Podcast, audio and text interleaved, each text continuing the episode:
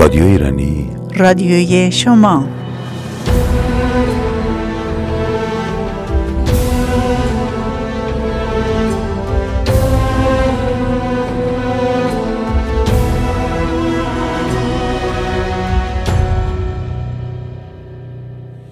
ای داغ از قلب پریشانم چه میخوایی؟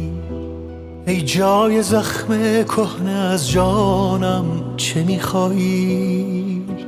دریاچه خشکیده در آغوش خود دارم. باران سرخ از ابر چشمانم چه میخوایی؟ ای وای از این ای وای از این از دست دادن ها ای مرگ از جان رفیقانم چه میخوایی آرامشم کو خندم کو اعتمادم کو؟ بی هیچم و دیگر نمی‌دانم چه میخوایی ما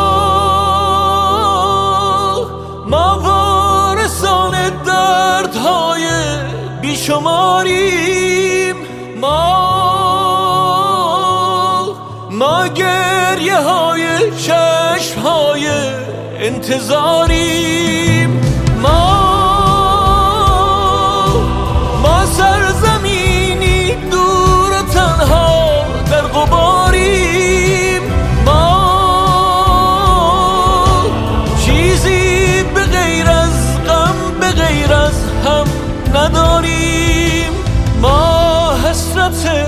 یک خنده دنبال داریم. ما خسته از این روزهای بیقراریم.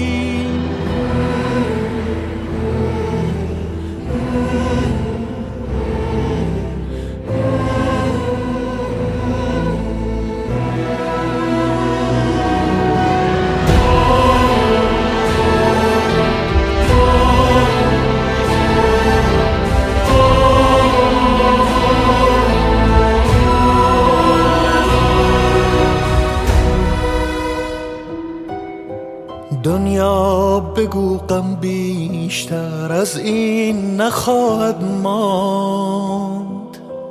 دنیای بی رویای ما غمگین نخواهد ماند. چیزی بگو آرام کن آشفتگی ها را. در سینه ها این بغز سرسنگین نخواهد ماند. ای چرخ بازیگر بگو بالا نشینان را. جای من و ما تا پایین نخواهد ماند. فریاد این غمخانه خاموشی نخواهد داشت. فرهاد این افسانه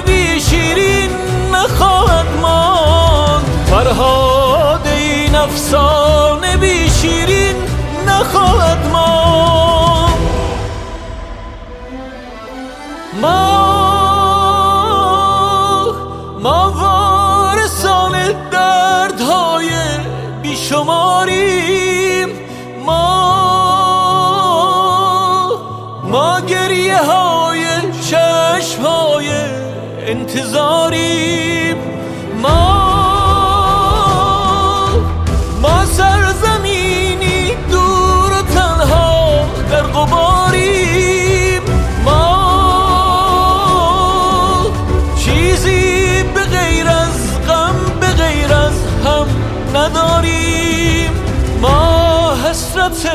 یک خنده دنبال داریم. ما خسته از این روزهای بیقراریم. رادیو ایرانی. رادیوی شما. رادیو ایرانی رادیوی شما. روی موج 94 اف ام برابر با 92 ممیز هفت کابل.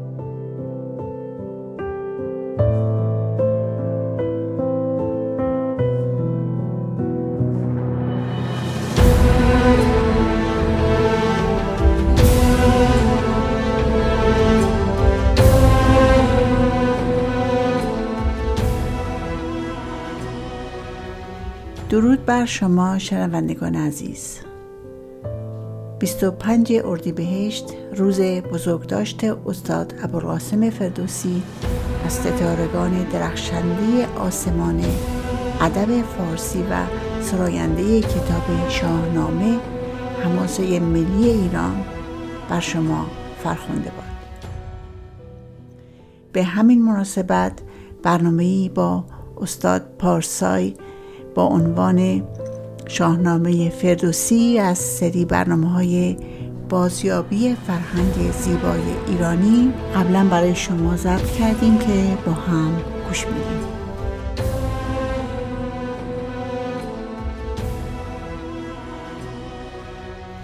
درود بر شما استاد گرامی. با درود بر شما و درود بر شنوندگان گرامی رادیو ایرانی آته. شاید برای چند برنامه آینده همچنان در سرزمین شاهنامه بمانیم. شاهنامه رو به راحتی نمیشه ترک کرد. ولی به هر گونه در ادبیات ایران و در فرهنگ ایران سرزمین ها و مزرعه های دانش زیادی هستش که هر از گاهی باید به آنها نیز سفری کرد. برای برنامه امروز باز درباره شاهنامه آوردم. شاهنامه آینه تمام نمای رویداد هاست فردوسی می سراید پیفکندم از نظم کاخی بلند که از باد و باران نیابد گزند. بسی رنج بردم در این سال سی عجم زنده کردم بدین پارسی. از این پس نمیرم که من زنده ام. که تخم سخن را پراکندم. هر آن کس که دارد هوش و رای و دین پس از مرگ بر من کند آفرین. بدندیش کش روز نیکش مباد سخنهای نیکم به بد کرد یاد. در این چکامه کوتاه فردوسی از بسیاری نکته ها پرده برداری می کند در این گفتار مجالی نیست به همه آنها بپردازم و نکته های بسیار زیادی از گفتارهای دیگر را هم در آینده شاید در یک گفتار یا چند گفتار؟ به شما شنوندگان گرامی رادیو ایرانی تقدیم خواهیم کرد. فردوسی می‌گوید بسی رنج بردم بدین سال سی. ما می‌دانیم که فردوسی سی سال تمام روی شاهنامه کار کرده و این کار بدون رنج و بدون چشم داشت از دیگران پی گرفته شده و اشاره می کند که عجم زنده کردم بدین پارسی. بله. حتی دانشمندان و فرزانگان کشورهای زیادی هم در نوشته هاشون اشاره کردند که اگر ما هم سراینده مانند فردوسی داشتیم زبان ما هم زنده میماند و عربی نمی‌شد. این گفته یکی از روزنامهنگاران به نام کشور مصر. عجم زنده شده. با پارسی که فردوسی آن را زنده کرده. میگه تخم سخن را پراکندم. درباره سخن یک بار گفتاری خواهیم داشت. کدام سخن؟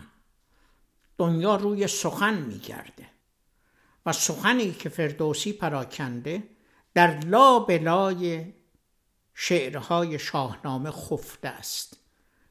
و من کم کم اینا رو بازگشایی می کنم و به شنوندگان گرامی خواهم گفت.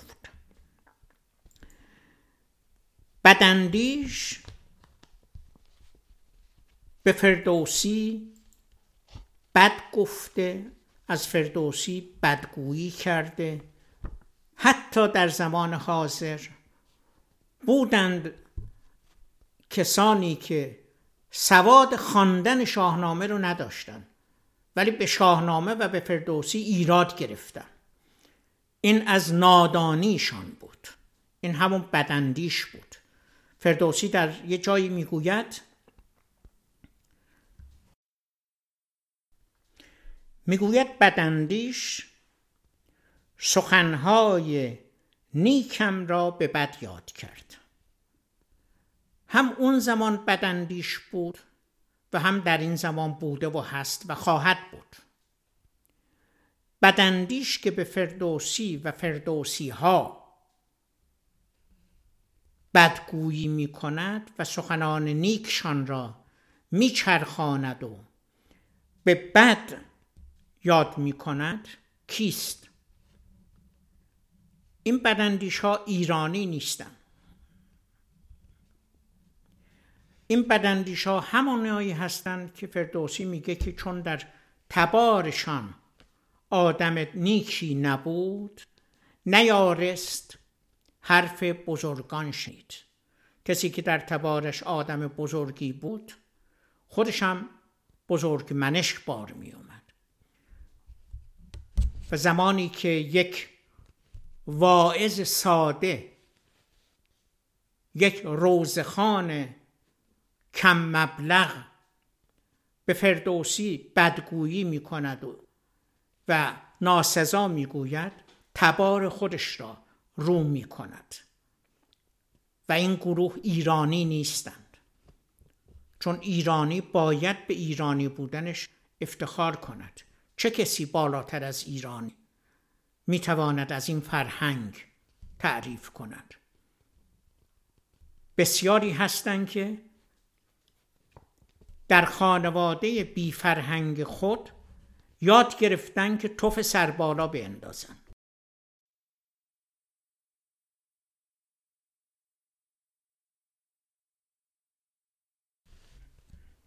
برگردیم به سخنان بزرگ مرد تاریخ فردوسی.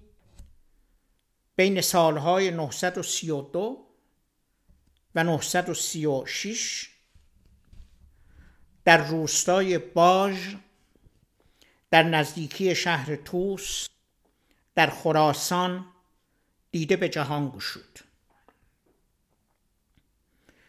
و در بین سالهای 1020 و 1036 میلادی در زادگاه خود زندگی را به درود گفت. در سال 957 میلادی در توس که شهر مرکزی خراسان بزرگ بود نگارش کتاب روایات حماسی ایران یعنی شاهنامه را به پایان برد. محمد ابن احمد دقیقی یکی از شاعران همروزگار فردوسی می‌خواست این اثر نوشتاری را به شعر درآورد. ولی مرگ زود رس او این کار را نیمه تمام گذاشت. او توانسته بود تنها بخش کوچکی از کار را انجام دهد. فردوسی کار او را پی گرفت و در حدود سال 990 یا 994 ترسایی میلادی به پایان رسانید. در سالهای زندگی فردوسی از اثر او در دربار محمود غزنوی به دلیل جو نامساعد مذهبی سیاسی استقبال گرمی به عمل نیامد. شاعران دربار محمود به حسادت و چاپلوسی به ذهن سلطان تلقین کرده بودند که فردوسی پیرو گروه معتزله است. معتزله ایرانیانی بودند که خرد باور بودند و از اسلام دوری گزیدند و به همین دلیل واژه عربی اعتزال و معتزله را بر آنها گذاشتند. پادشاهان ایرانی تبار در کتاب فردوسی از نام نیکی برخوردارند و فردوسی آنها را در کتابش بسیار ستوده است. سلطان محمود غزنوی دوست خلیفه عرب ترک تبار و پیرو مذهب سنی بود.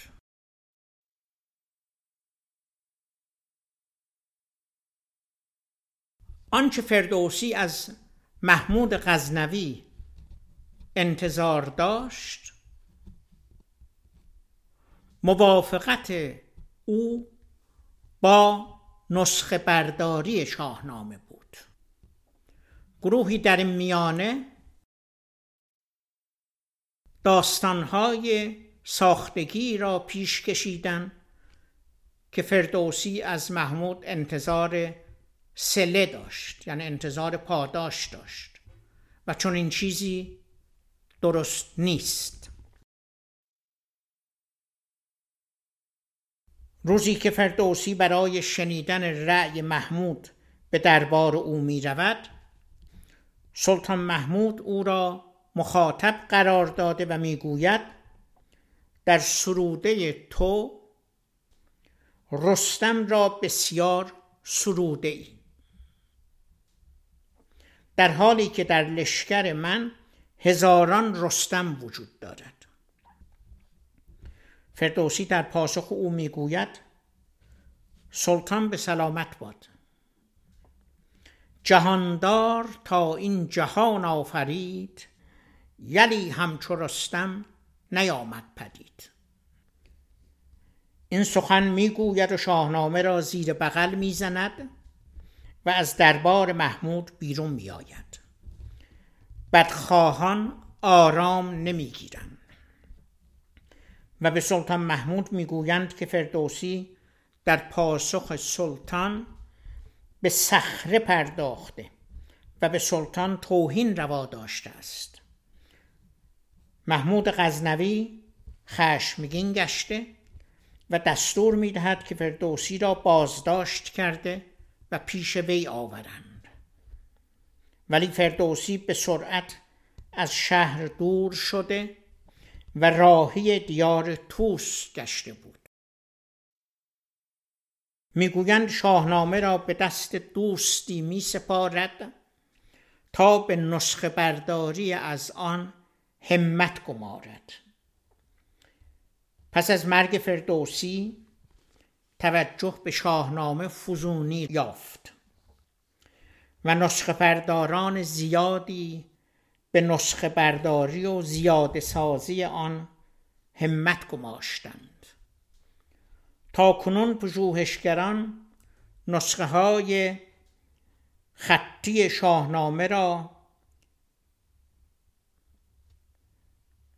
که اثر مکتوبه دربار پادشاهان زیادی بوده است جمعآوری کرده و از بین آنان در پی یافتن کهنترین نسخه خطی شاهنامه برآمدند. یکی از کهنترین نسخه ها اثر مکتوب دربار بایسونگور میرزای تیموری است. که به تاریخ 1425 میلادی به خواست بایسونگور میرزا نسخه برداری و مصور شده است.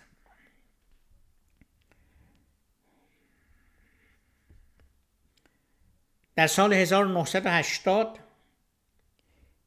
پی مونتز پژوهشگر ایتالیایی نسخه خطی قدیمی تری از شاهنامه را پیدا کرد که تاریخ 614 ماهشیدی یعنی هجری قمری یعنی 1217 ترسایی را نشان می‌داد. این نسخه فاصله نگارش قدیمی ترین نسخه برداری را با شاهنامه سروده فردوسی به دویست سال میرساند از این رو می‌توان آن را مطمئنتر و نزدیکتر به اصل به حساب آورد روی متن شاهنامه صحت و اصالت شعرهای آن ادیبان و پژوهشگران زیادی کار کردند و می کنند. در بین این پژوهشگران به نامهای سعید نفیسی، مشتبا مینوی، تئودور نلدکه، برتلس، جان آربری و کورت هانس برمیخوریم. که در این راه کوشیدند و نسخه هایی را معرفی کردند ولی دکتر جلال خالقی مطلق نیز شاهنامه شناس ایرانی است که نسخه موجود در کتابخانه ملی برلین را که تاریخ 894 ماه شیدی یعنی 1489 ترسایی را دارد معرفی می کند که با وجود جدید بودنش می توان نسبت به برخی از نسخه های قدیمی تر مطمئن تر تلقی کرد. برای نسخه برداری خطی از یک کتاب شعر شست هزار بیتی گذشته از داشتن انگیزه قوی به پشتوانه غنی مالی نیاز است. این امکان در توان هر کسی نبود مگر دولت مردان آن هم در زمانی که جامعه تحت فرمانشان از اندک ثبات و آرامشی برخوردار بود. برای نسخه برداری و نگارمند یعنی مصور کردن شاهنامه امیران و حکمرانان تیموری نخستین مشتاقان بودند. این اشتیاق در این خاندان ترک نژاد که در شاهنامه مکان خوشی برایشان منظور نشده است. زمانی به اوج می رسد که شاهزادگانی مانند بایسونگور میرزا پسر شاهرخ میرزای تیموری که به یادگیری خوشنویسی و نقاشی کتاب روی می آورد تا خود در آفرینش چون این هنری زیبا سهیم باشد. از این تاریخ تهیه یک نسخه دست نویس از شاهنامه و پرداختن آن با مینیاتورها جزو پرستیژ و اعتبار دربار هر امیر و پادشاهی می شود.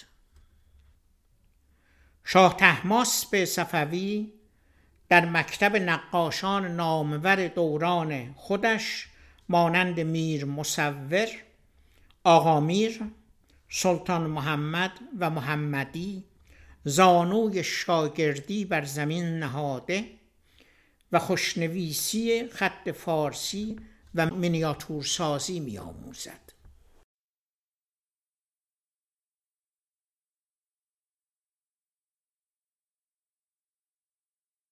تا خود نیز پا به پای هنرمندان در آفرینش زیباترین مینیاتورهای شاهنامه شاه تحماسپی همراهی کند. نتیجه پژوهشی که در سال 1354 خورشیدی از سوی نگارنده در اداره کل موزه ها در ایران انجام گرفت و به چاپ رسید شمار شاهنامه های دستنویس موجود و معرفی شده از سوی موزه ها و مجموعه های معتبر چهارده کشور جهان رقمی حدود 150 نسخه خطی را شامل می شود. اگر شمار نسخه های دست نویس کتابخانه های ملی و همه موزه ها و مجموعه های خصوصی پنهان از چشم جستجوگران را نیز بر این رقم بیفزاییم بیشک این رقم را باید چند برابر کرد. اگر از شمار منیاتورهای شاهنامه های خطی صحبتی به میان آید بیگمان عبارت هزاران منیاتور اقراغامیز نخواهد بود شمار شاهنامه هایی که هر کدام 95 108 78 و 65 منیاتور دارند کم نیستند. در برخی از موزه ها تنها یک یا چند برگ از شاهنامه اوراق شده نگهداری می شود که حتی همان یک برگ مثلا شاهنامه دموت در موزه هنری میسوری جزو گنجینه با ارزش آن موزه به حساب می آید. شاهنامه دیگری نیز وجود دارد که از آن کمتر سخن به میان آمده و کمتر دربارش نوشته شده است این شاهنامه را به نام تدوین کننده اش شاهنامه سعالبی نام نهادند شاهنامه سعالبی نیز بازنمای تاریخ پادشاهان ایران از پیدایش کیومرس تا زمان درگذشت یزدگرد شهریار است. ابو منصور عبدالملک ابن محمد ابن اسماعیل سعالبی کتاب شاهنامه را بین سالهای 408 و 412 ماشیدی نگاشته است. از این نسک سه نسخه دستنویس موجود است. یکی در کتابخانه ابراهیم پاشا در استانبول و دو نسخه دیگر در کتابخانه ملی پاریس است. این کتاب شاهنامه را در سال 1900 ترسایی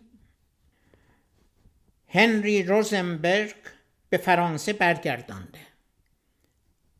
و در پاریس به چاپ رسانیده است. سعالبی در تعلیف این کتاب به آثار نویسندگانی مانند تبری ابن خرداد به ابن الکلبی حمزه اصفهانی مسعودی و یعقوبی نیز نگریسته ولی نگارش رویدادها از زیور افسانه و اسطوره توهی و فضای بیان آنها به گستردگی شاهنامه فردوسی نیست.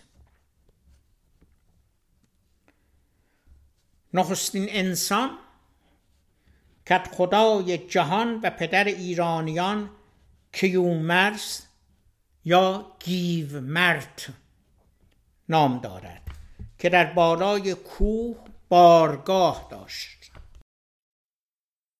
کیومرس فر ایزدی و نیروی شگرف داشت. مردم و جانوران همه فرمانبردار او بودند و او راهنما و آموزگار مردم بود. مایه شادی و خوشدلی کیومرس فرزندی خوب روی هنرمند و نامجو به نام سیامک بود. کیومرس به مهر این فرزند سخت پایبند بود. روزگاری گذشت و سیامک بالید و بزرگ شد و شهریاری کیومرس به وی نیرو گرفت. همه دوستدار سیامک بودند. جز یک تن و آن اهریمن بدندیش بود که با جهان و مردم آن دشمنی داشت. اهریمن و فرزندان و هوادارانش به نیرنگ خود را هواخواه و دوستدار کیومرس نشان می‌دادند. ولی پنهانی به بدگویی و بدخواهی می پرداختند و اندیشه خود را به این و آن تلقین می کردند.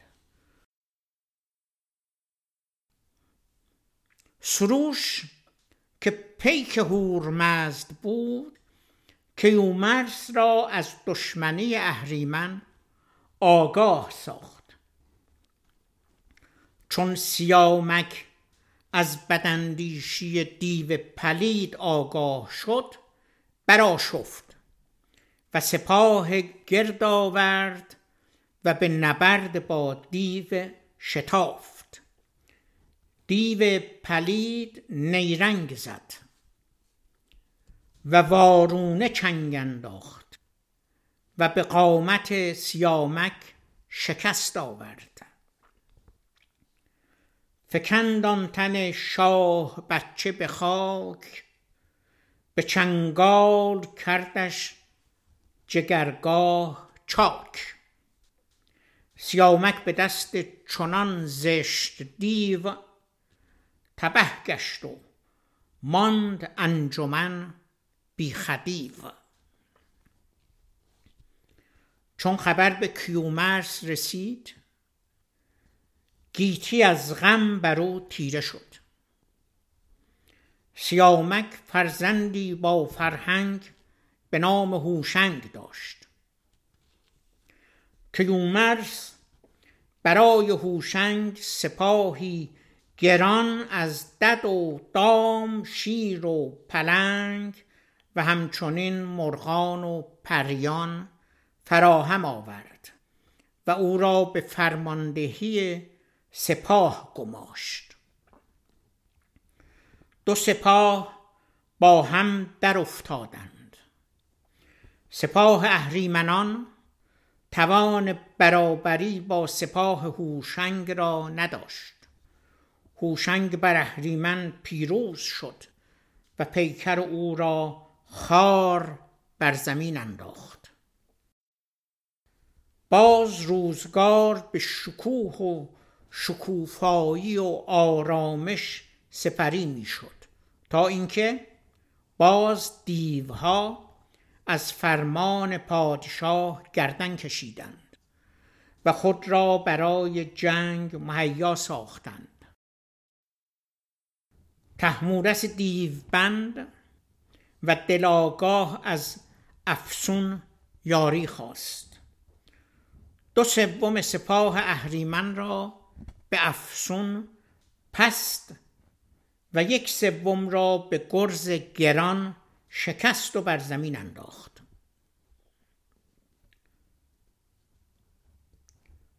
دیوان چون خاری خود را دیدند زنهار خواستند که ما را مکش و جان ما را ببخش تا ما نیز هنری نو به تو بیاموزیم. تحمورس آنان را زنهار داد و دیوان نیز رمز نوشتن را به وی آشکار ساختند و نزدیک به سی دبیره پارسی رومی سغدی و چینی را به او آموختند. باز روزگار به شکوه و شکوفایی و آرامش سپری شد. مردم به فراگیری دانش و فن پرداختند. چون فر آسایش بر جهان چیره بود از هر سوی راه شکوفایی هموار گشت. پیشوران پدید آمدند. ابزارهای هنرپیشه و فن ساخته شد. برای شهرها بورگ یعنی برج و بارو ساختند. گیاهان خوشبو گل و ریحان باخچه ها را پر کرد. مشک و انبر و ادویه ها پدید آمدند. مردم به نواختن ساز و خواندن نغمه پرداختند. همه در خوشی و شوکت از زندگی در رفاه و زیبایی بهرمند شدند. روزگاری رسید که جمشید بر تخت پادشاهی نشست. او بر هفت اقلیم دست یافت. به آبادانی و گسترش نیکویی و داد پرداخت. کشور پهناورش را از لوس وجود دشمنان و بدخواهان پاک کرد. مردم او را دوست داشتند و به دل و جان به فرمانش سر می نهادند جمشید که او را جمع نیز می نامیدند می گفت به فر ایزدی بر تخت نشستم تا بزل و برابری را پیشه خود سازم و کشور را به نکویی بگردانم و بدی را از گیتی بزدایم. چون جمع مال و ثروتش فزونی یافت و توانایی و شکوهش به اوج رسید گروهی سودجو نیز دور او را گرفتند و به چاپلوسی و ستایش از او پرداختند. جمع دلسخت و خودپسند شد و از فزونی غرور و خودستایی گفت مرا باید خداوند جهان آفرین نامید. و آنکه این باور را ندارد و نپذیرد پیرو اهریمن است. یکا یک به تخت مهی بنگرید. به گیتی جز از خیشتن کس ندید. منی کرد آن شاه یزدان شناس. ز یزدان بپیچید و شد ناسپاس بزرگان و نامداران از درگاه او دور شدند دیدی نگذشت که مردم نیز از او روی گردان شدند فر ایزدی نیز از او بگسست چون گفیه شد فر یزدان از او گسست و جهان شد پر از گفتگوی در کشور یمن به همسایگی ایران سلطانی بود که عربها زحاک ابن قلوان می نامیدند. در آن زمان مردم گوشت جانوران را نمی خوردند. روزی شیطان بر زحاک ظاهر می شود و به ستایش او می پردازد و می گوید من آشپز خوبی هستم و برایت خوراکی های خوشمزه میپزم زحاک به خوردن گوشت حیوانات پرداخت و بدین معتاد شد. شیطان او را فریب داد. و به کشتن پدرش واداشت. زحاک خائنانه پدرش را کشت و مال و منال او را به چنگ آورد. آنگاه به فراهمسازی ابزارهای جنگی پرداخت و خود را برای جنگ با جمشید آماده کرد. جمشید که خردمندان و نیکمردان را از خود رنجانیده و رانده بود ناتوان و درمانده شده بود. زحاک بر او چیده شد و تاج و تخت وی را از آن خود کرد. همین که زحاک بر کشور ایران دست یافت دارایی و گنجینه های بازمانده از جمشید را از آن خود کرد. بازار جادوگری و فساد را رواج و اشرار را بست ید یعنی دست گشاده داد. خلق را به تبهکاری سوق داد. مردمی که پیشترها به خیر و صلاح زیسته و در سایه عدل پادشاهان پیشین از امنیت و آزادی برخوردار بودند خود را در نتیجه رفتار زحاک چنان گرفتار و پریشان دیدند که گویی از بهشت موعود به جهنم افتاده و ناز و نعمتشان به رنج و ذلت بدل گشته است.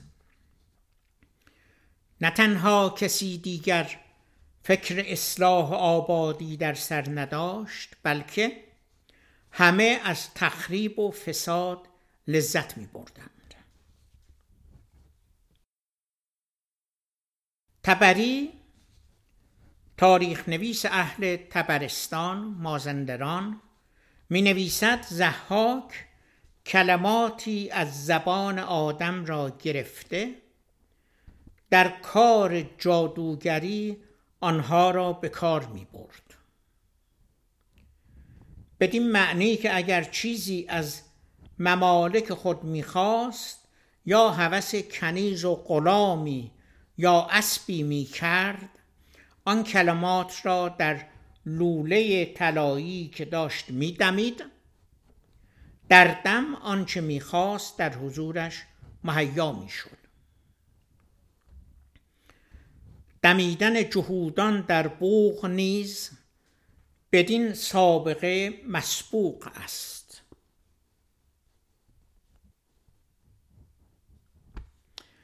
این نوشته نشانی از نهایت گفتار اقراغامیز درباره زحاک است و میزان فرمانبرداری و بردگی اطرافیان او را نشان می‌دهد.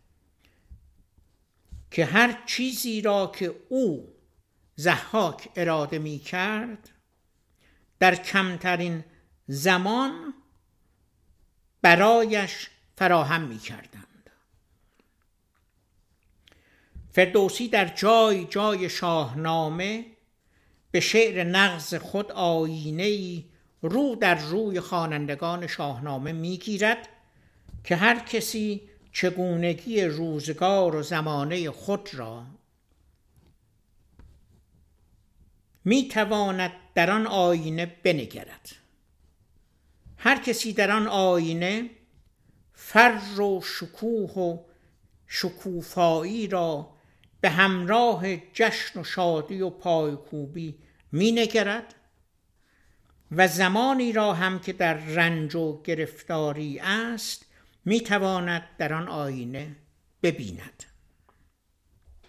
افزون بر این آینه گردانی و آینه داری فردوسی به سبب و پیش آمدهای روزگار ناکامی اشاره می کند و این گونه عوامل باخت دوران شی و شکوه را به روشنی ناشی از ناشیگری و قفلت انسانها میدان. یکی نامه فرمود دیگر به توس پر از خون دل روی چون سندروس. از این مارخار اهرمن چهر چند نه گنج و نه تخت و نه نام بلند. از این زاغساران بی رنگ نه هوش و نه دانش نه ناننگ نه فر و نه نام و نه تخت و نژاد همی داد خواهند ایران به باد. ز شیر شتران و سوسمار عرب را به جایی سیده است کار. ملک عجمشان بود آرزو. تو بر تو ای چرخ گردون توفو بدین تخت شاهی نهاده است روی شکم گرسنه مرد دیهیم جوی.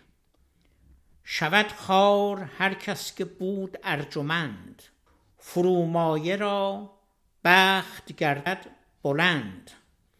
پراکنده گردد بدی در جهان. گزند آشکارا و نی نهان. چو با تخت منبر برابر شود همه نام بوبکر و عمر شود. و فردوسی همه اینا رو در آینه خود به ما نشان شاهنامه آینه ایرانیان است.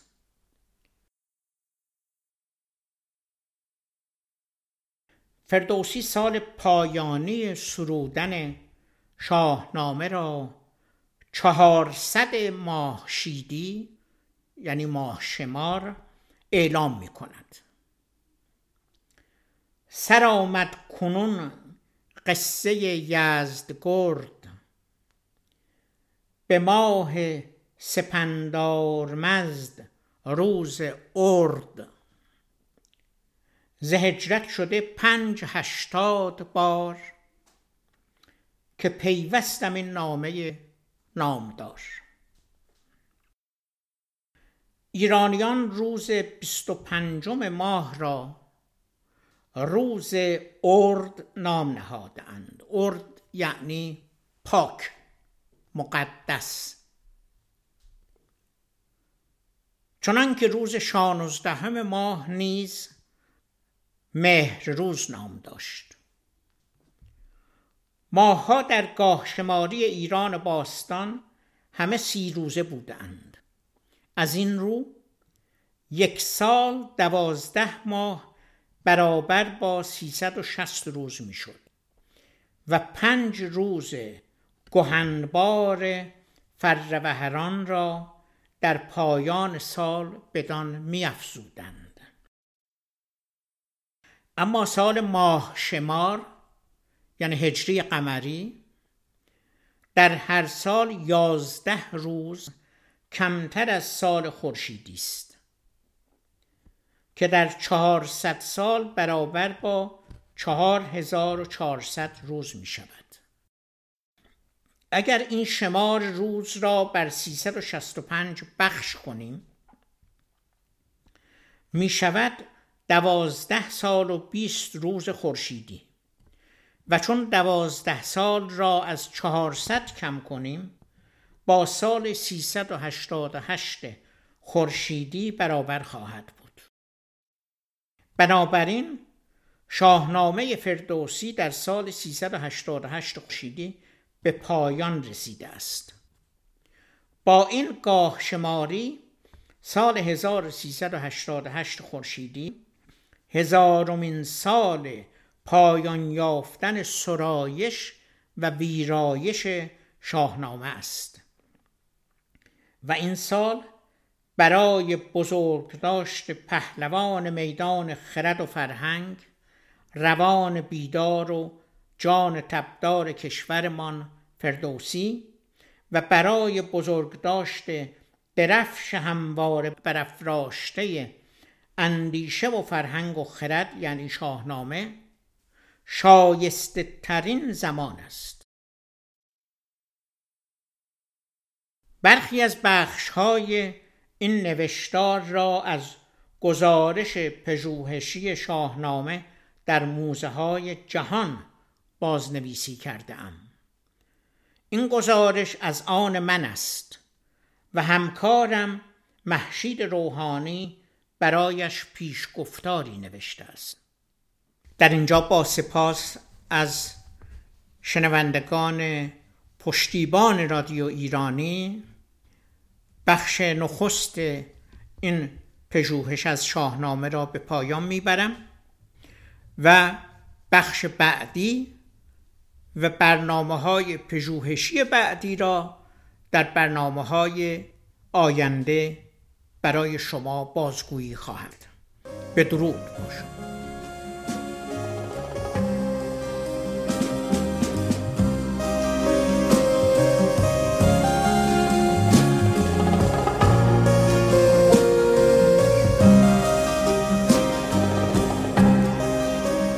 رادیو ایرانی رادیوی شما.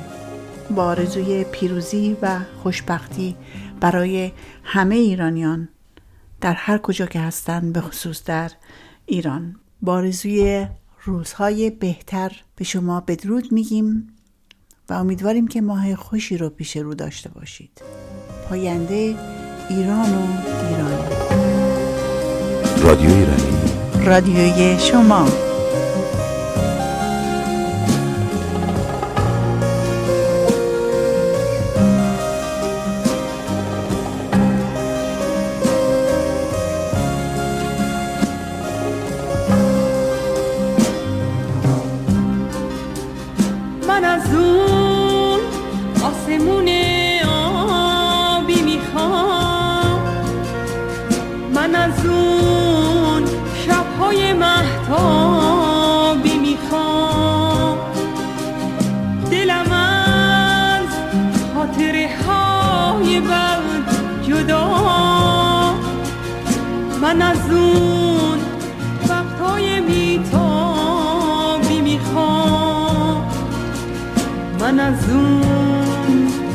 های بی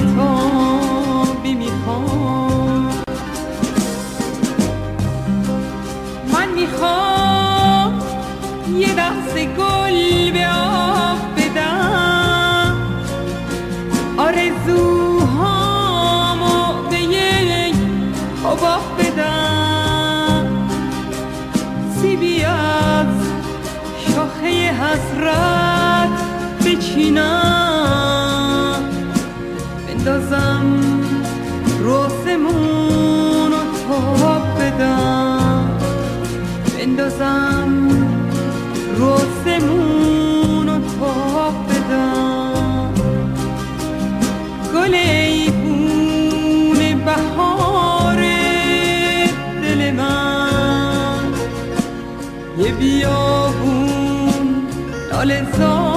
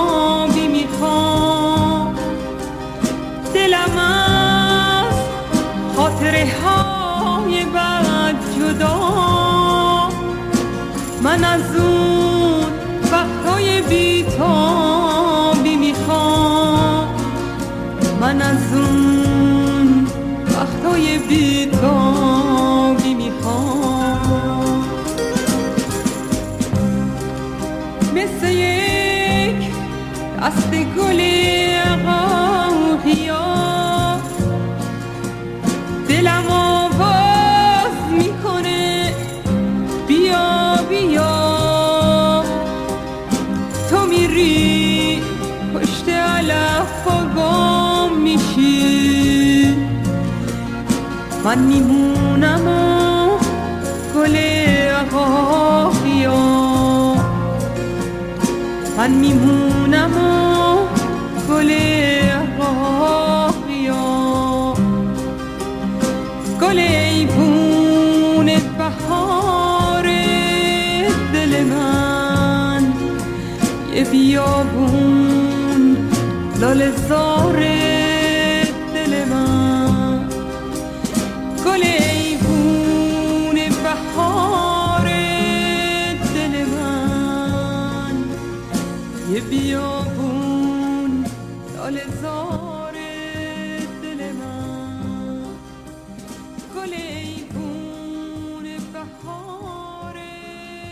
رادیو ایرانی. رادیوی شما.